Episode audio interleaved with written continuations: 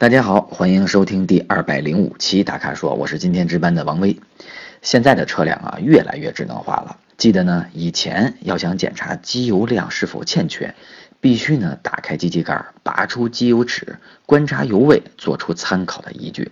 而现在啊，很多车型都是系统自带的显示和提醒功能。但是大家啊，一定要能够看懂这些提醒符号的意思。有些呢提醒呢只是提醒，并不用着急。但有些提醒啊，需要你立即停车检查，否则将对车辆造成严重的伤害。记得抽时间翻翻说明书或者上网查找，记住自己不熟悉的那些标志提醒符号。首先呢，我来回答 Buck 提出的问题：车子天气冷了，挂档要延迟几秒？天气冷了，冷车发动，前进档挂好以后要反应慢几秒才能挂上档，请问这是怎么回事？自动挡老天籁十年了，这个基本上反映了两个问题。第一个问题呢，就是天气越来越冷了，各种润滑油啊都比较粘稠，在没有进入工作温度之前，润滑效果不是很好。第二个呢，你也说过了，老天籁十年了，的确各个零部件啊衰老程度都比较严重，所以呢，在某些机械结合的时候，框量呢就比以前增加了许多。这个啊，反应的时间呢就被延长了。在气温高于十度以上，我们我们啊并不提倡早晨起来要热车，打着火这就可以走了，减少呢机械无谓的磨损，降低油耗，减少呢有害物质对环境的污染。当气温低于十度的时候啊，我们稍微的预热一两分钟，这样的话呢，等待水温油温接近一个正常工作的温度了。我们再去行驶，这样的话啊，其实对车辆是一种保护。既然十年的老车了，最起码行驶里程数也要超过十五六万公里了吧？如果按照一年两万公里计算啊，这车已经接近二十万公里了。所以呢，在使用的时候，我们要稍微细致一些。即使这样啊，老车也不会变得年轻，对吧？但是一定可以减缓它衰老的速度。我发现现在大家提的问题更多的是一些用车跟养车的问题，其实这就符合逻辑，对吧？因为你说人一辈子买车也就是五辆车、六辆车、七辆车，大部分时间都是对于车辆的使用养护，对吧？所以在这些养车跟用车时候的问题是值得大家拿出来去探讨的。嗯，我继续回答，这叫郑鸿飞提出的问题啊，新车磨合期载重方面应该怎么控制？请问新车磨合期载重方面应该怎么控制？看网上说呢，不能超过百分之七十五到八十，还有说呢不能超过百分之五十的，更有甚者啊说不能超过三个人，而厂家给出的建议是不超不超载就可以，载多少对车子影响不大呢？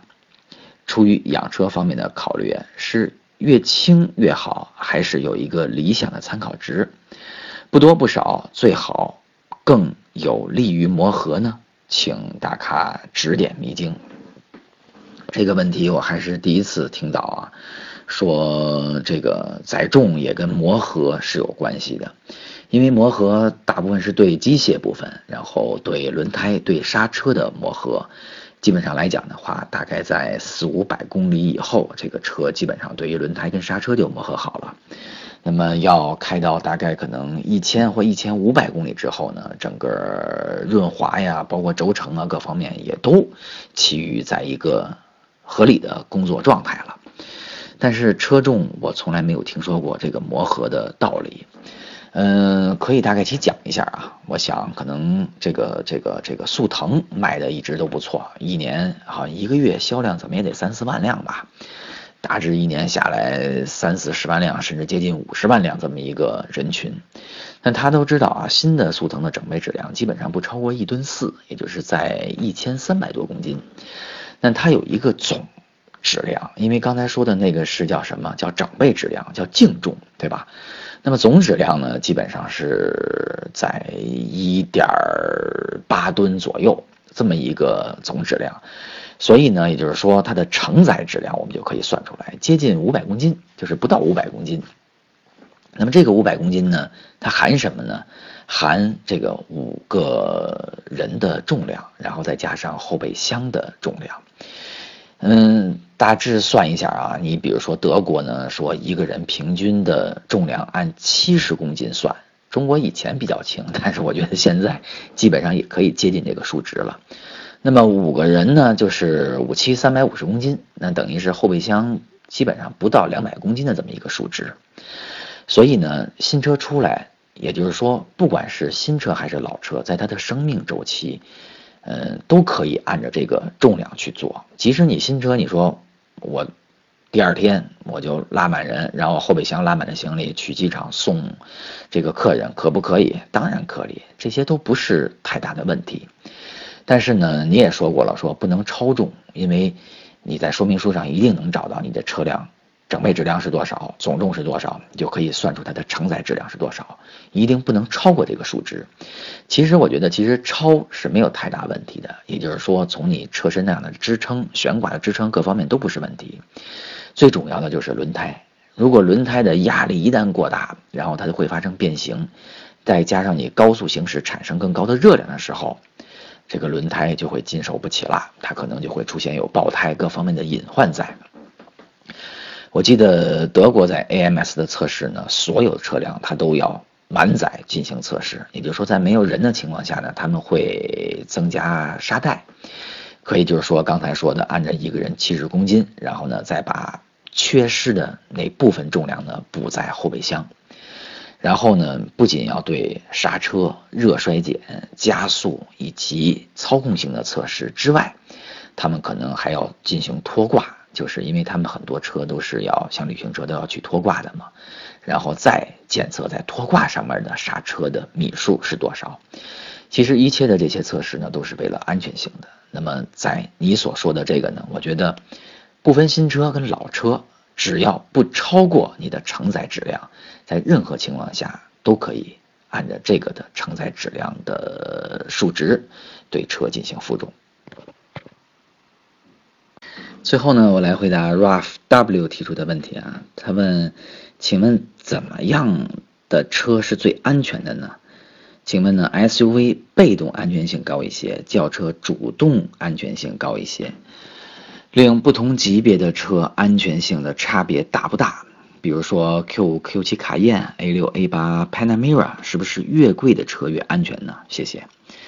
嗯，其实应该说，我不否认啊，越贵的车越安全，因为它的附加值就会越多，它的配置就会越丰富，而且可能还分品牌。那么大品牌或高档品牌，他们所出的产品安全性能就会高一些。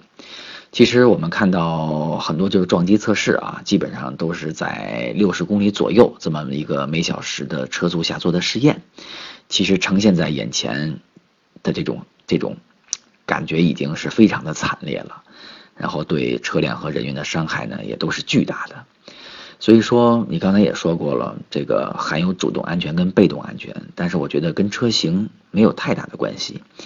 即使说 SUV 你认为它可能是在被动安全性会高一些，但是毕竟 SUV 的高度跟重心各方面都偏高，所以它翻车的几率也比较大。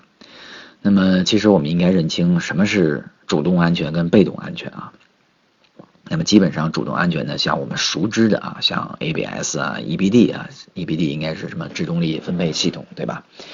然后 ESP 啊，像什么车道偏离系统啊，像 BA 啊，刹车辅助对吧？然后安全带预紧预紧啊，还有呢就是现在比较流行的跟 ACC 捆绑在一体的一整套的系统，其实这都是主动安全的一些东西。那么这些东西越丰富，对于我们行车的安全的保护就会越好。那么被动安全呢？也就是说撞击之后能够保护人的一些东西，比如说像车头面积啊，就是车头前面像机器盖这些的，就是吸能区的面积会越来越大。包括呢，这个像驾驶舱的框架会越来越坚固。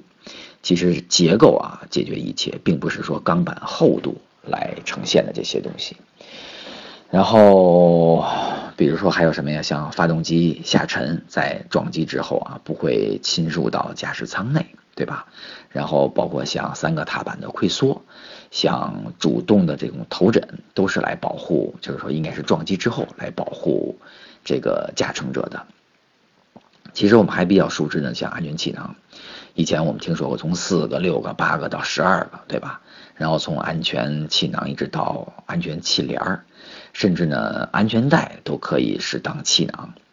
所以这些一切东西都是撞击之后所保护人的。总的来说呢，我认为啊，在这个行驶在路上，或者说哪怕说人走在路上，对于生命威胁最大的呢，就是两个，一个是速度，一个是质量。所以呢，要远离那些啊满载货物的卡车，一旦跟过快的速度和更重的质量发生交集的时候，那都是致命的。所以我们要远离这些危险。好了，以上呢就是本期大咖说的全部问题，欢迎大家继续在微社区中提问。如果您想了解更多的汽车资讯和导购信息，请持续关注微信公众号和车评网。另外呢，欢迎大家下载啊 AMS 近期推出的极品车 APP，只有 iOS 版，囊括了百款啊大功率量产车和改装车的官方数据、高清大图、权威排名和独家分析。如果你是资深车迷，严谨的数据库，那么千万不要错过这款 A P P，只要十二元，iPhone 用户呢扫一下本文中的二维码即可下载。我们下期节目再见。